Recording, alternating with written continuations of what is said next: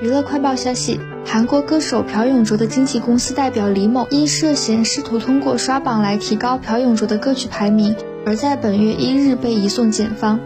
韩国警方在调查音乐行业非法刷榜时，查获李某委托 A 某刷榜的录音，而 A 某在接受警方调查时，也对受李某委托刷榜一事供认不讳。李某在接受调查时表示，自己当时被想让更多人听到朴永卓歌曲的贪欲蒙蔽了理性，做出了不该做的事情。他对此深刻反省。不过，刷榜一事全部出自他一人之手，与朴永卓没有任何关联。韩国警方已结束对朴永卓经纪人公司代表李某、A 某等人的调查，已将案件移送检察院。